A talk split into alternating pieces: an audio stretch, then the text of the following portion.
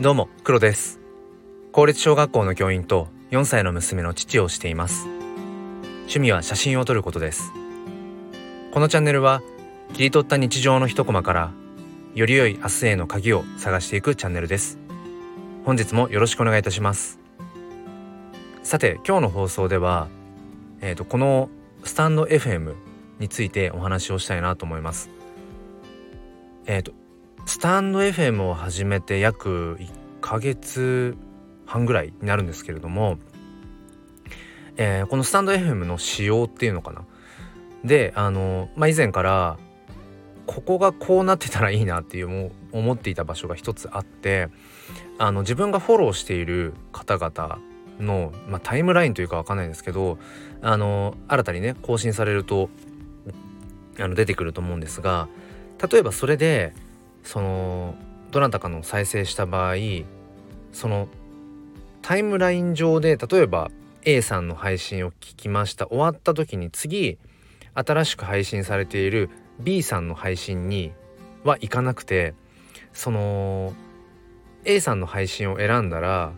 その次にその放送される自動的に再生されるのってその A さんのうんと以前の放送1個1個前とかの放送が再生されますよね。であのー、これがその結局自分がフォローしている方々の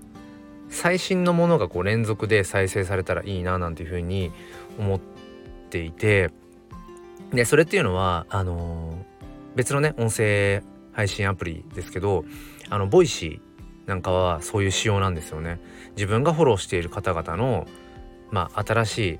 くその配信されたものが順番にあの再生されていく。だからいろんな方の、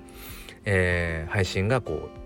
う連続して自動的に聞ける。だからスタンド FM も同じような仕様にすればいいのになって思っていたんですが恐怖とあ恐怖じゃない。あの今日あのスタンド FM をあの聞いていてふと思ったのがもしかしたらそこは意図されていてその意図していることは何かっていうとあのおそらくスタンド FM はその配信している内容というよりも配信しているその方うんその人にフォーカスするように設計されてるんじゃないかななんていうふうに思いました。えー、どういうことかというとうんこの音声の良さっていうのは結局その、まあ、声の良さをね最大限に生かしている場所ですよね。で声っていうのは、まあ、その人のやっぱり人柄っていうものがすごくこう反映されているものだと思っていて、うん、なんか単純にこの人の声が好きだなとかうーん多分そういうのでも聞くものを選んでると思うんですよね。だからそこにはどんな話をどんな内容の話をしているかっていうこともあるんだけど、うん、話どうのこうのっていうよりもこの人の声が聞きたいとかうーんその一度気に気に入ったというかねなんかこうお気になった配信されている方のその存在そのものが何て言うんですかね価値を持つというかうん。だからあのどんな放送どんな内容の話をしているかっていうよりもどんな人か、うん、どんな考え方を持っているかっていうことになんかこう重きを置いて少なくとも自分はこのスタンド FM はあの放送をね拝聴してるなっていうふうに思いました。だから多分その、まあ、タイタイムラインじゃないけど自分がフォローしている方の、えーとまあ、最新の放送っていうものが、えーと、いろんな方が連続して自動で聞けるようにしてるのじゃなくてえっ、ー、と連続で再生されるのはあくまでもその配信しているその人のチャンネルの中の放送だもしかしたらその放送内容っていうよりもその放送している人っていうところにこのスタンド FM は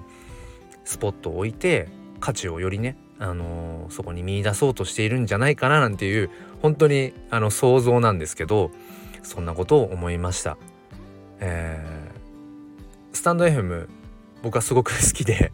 あの何が好きかっていうとあのそもそも設計が優しいですよね。SNS のやっぱり落とし穴としてそのフォロワー数が目に見えてしまったりだとかどれだけ拡散されてるかとかっていうようなことがやっぱりその配信している側お互いか。お互いがそれをやっぱり見えてるのってあんまりこう健康的じゃなくてでもスタンド FM はうんそれがね自分のものは見えるけれども他の方のそのフォロワー数って見えないですよね。あとその放送が何回再生されてるかとかっていうものもこちら側からはわからないから本当に純粋に、えー、その人がどういうね考え方をしてるんだろうとかうん、なんか本当にその本質的な価値っていうもの